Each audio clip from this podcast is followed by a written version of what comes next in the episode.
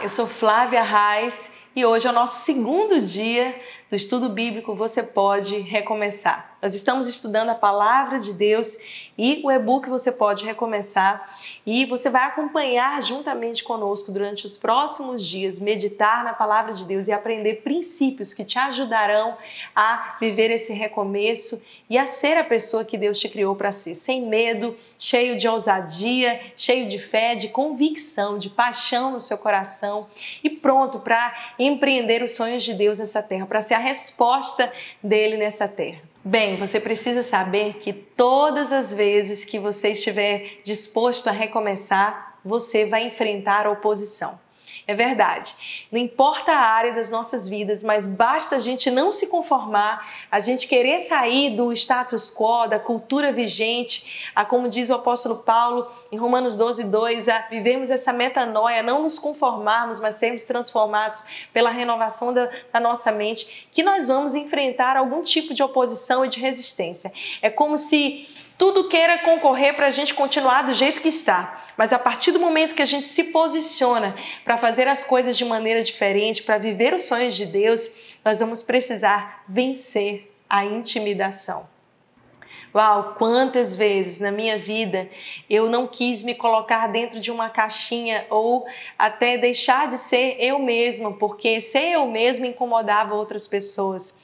Porque fazer as coisas simplesmente da minha personalidade ou coisas que Deus colocava no meu coração, o meu jeito de ser, importunava o coração de outras pessoas e elas queriam ali me encaixotar. Você sabe aquela imagem da criança no cantinho da sala que e um adulto com o dedo em riste dizendo não saia daí, não se mova, aquela voz de intimidação, muitos de nós vamos encontrar essa voz de intimidação quando estivermos prontos para recomeçar a maneira de Deus e para aprender novas coisas e nos abrirmos para o novo.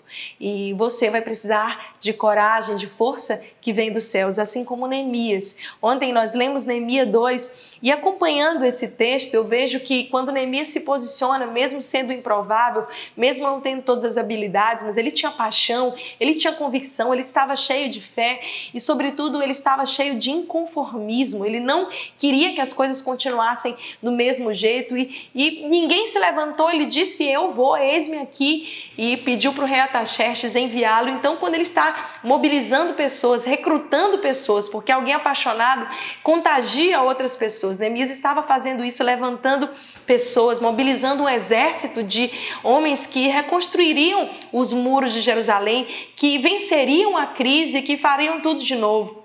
Será que isso soa parecido com a nossa situação atual? Pois é, Neemias estava nessa de chamar outras pessoas e dizer assim: olha, nós não podemos nos conformar com o que está lá fora, com o que está acontecendo, vamos nos unir, vamos nos posicionar. E quando ele se posiciona, simplesmente é, dois inimigos se levantam. A Bíblia fala em Neemias 2, pega a sua Bíblia e acompanha comigo a partir do verso 10. Quando Sambalate, o Oronita, e Tobias, o servo Amonita, ouviu isso, afligiu-os muitíssimo que ali havia chegado um homem para buscar o bem-estar dos filhos de Israel. Sambalate e Tobias se incomodaram simplesmente com o fato de Neemias se dispor a ser a resposta. E sempre que a gente se dispor a ser a resposta em qualquer área, seja na sua família, para fazer a diferença na sua família, seja na sua cidade, na sua empresa, nos seus negócios, ou mesmo no seu local de trabalho, faculdade, não importa. Todas as vezes que você diz assim, eu não vou me conformar com o status quo, eu quero fazer a diferença, eu quero ser alguém que é, vai mudar o mundo, eu quero trazer luz, eu quero resplandecer Jesus, porque afinal de contas, ser cristão é ser parecido com Jesus. Não tem jeito da gente não é, mudar realidades ao nosso redor. Isso é, é o mínimo que um cristão pode querer fazer ou viver, é a nossa vida ser um bom perfume. Por onde nós formos, nós vamos perfumar e transformar ambientes. Todas as vezes que você se dispuser a começar algo novo, a recomeçar, que você disser, Deus, eu quero, saiba, normal, eu me identifico com você, normal enfrentar a oposição.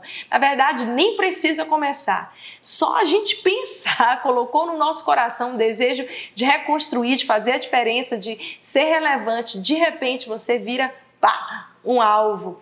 Basta se posicionar e você vai sofrer resistência. Aqui estava Neemias com o coração pronto para a reconstrução, mas Sambalat e Tobias simplesmente não gostaram de vê-lo posicionado. E aí vai, como tem sido o seu posicionamento nesse início de ano? Qual tem sido a sua postura? Só deixar a vida te levar, só deixar um ano passar e ser consumido pelo medo coletivo, ser consumido por aquilo que todo mundo diz que você deve fazer, pela pressão maciça das redes sociais para que você viva um estilo de vida de uma maneira, você vai se deixar ser consumido por isso ou você vai dizer: é, Eu não quero, eu quero me posicionar para viver a vontade de Deus. Entenda que todas as vezes que você decidir começar um novo projeto, sempre haverá um sambalate, sempre haverá um Tobias que se oporão ao propósito de Deus para a sua vida. Sempre se levantarão pessoas que vão ver você sendo usado de maneira especial e que não aceitam que você seja a pessoa que vai realizar esse projeto.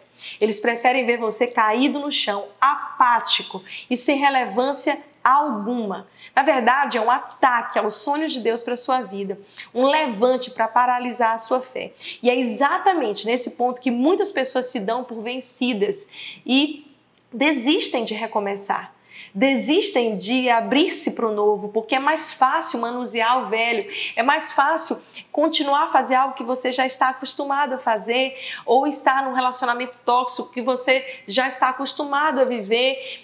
Então a gente vai se acostumando a uma série de coisas que Deus já nos mandou ó, deixar e largar há muito tempo. E a gente precisa se posicionar, vencer a intimidação. Quantas vezes na minha vida eu não me vi paralisada por causa da intimidação? Então eu dizia assim: "Ah, tá bom, tá bom, eu vou eu vou mudar a minha maneira de falar, eu não vou fazer isso porque isso desagrada". Mas quando nós nos libertamos de verdade e aprendemos a ouvir a voz de Deus sobre quem nós somos, a nossa identidade restaurada, ninguém pode parar alguém que se posiciona, que se levanta para ser a resposta, para ser um filho que sabe que é um filho, que é uma filha amada. Neemias sabia. E apesar de tudo, né, ele ouviu toda aquela resistência.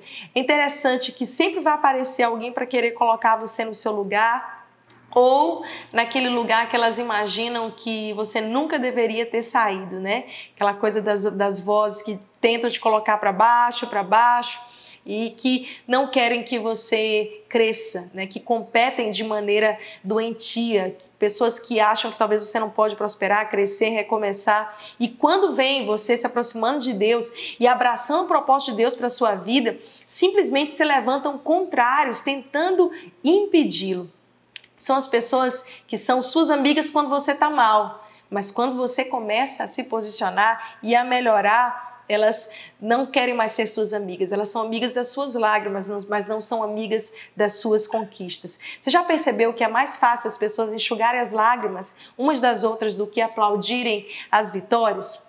Bem, certamente você já pensou em algumas pessoas enquanto eu falava aqui, não é mesmo? Mas Fique tranquilo, mais do que identificar quem são os sambalates, os tobias da sua história, o importante é você saber que você, o que você está fazendo, se você está fazendo algo que Deus te direcionou. Neemias estava aqui caminhando para o propósito de Deus, não era algo inventado da cabeça dele. E para recomeçar, nós não podemos inventar coisas novas e encher os nossos planners, as nossas agendas de projetos que vêm da nossa cabeça. A gente precisa parar, calma aí um pouquinho. Para um pouco e pergunta para Deus: Senhor, qual é a tua agenda para mim? Qual é a tua vontade para mim? Eu normalmente eu falo, Senhor, eu não quero fazer a minha vontade ou algo que eu inventei, mas eu quero fazer a tua vontade, porque se nós nos posicionarmos para vivermos a vontade de Deus, pode ter certeza que ainda que haja a intimidação, você está ali, ó, focado.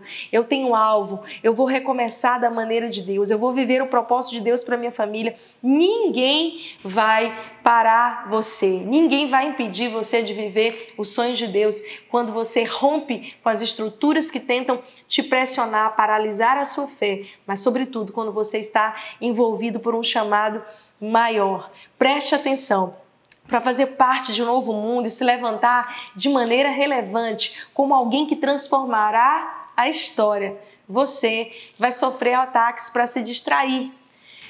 para perder o foco. Mas é nessa hora que você precisa focar no propósito de Deus e caminhar até o fim.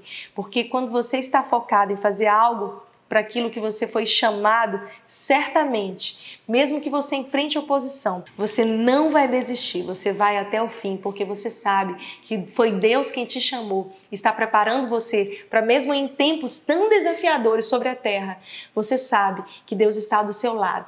Por isso, a sua resposta nos dias de crise determinará onde você estará no seu futuro, quem você será.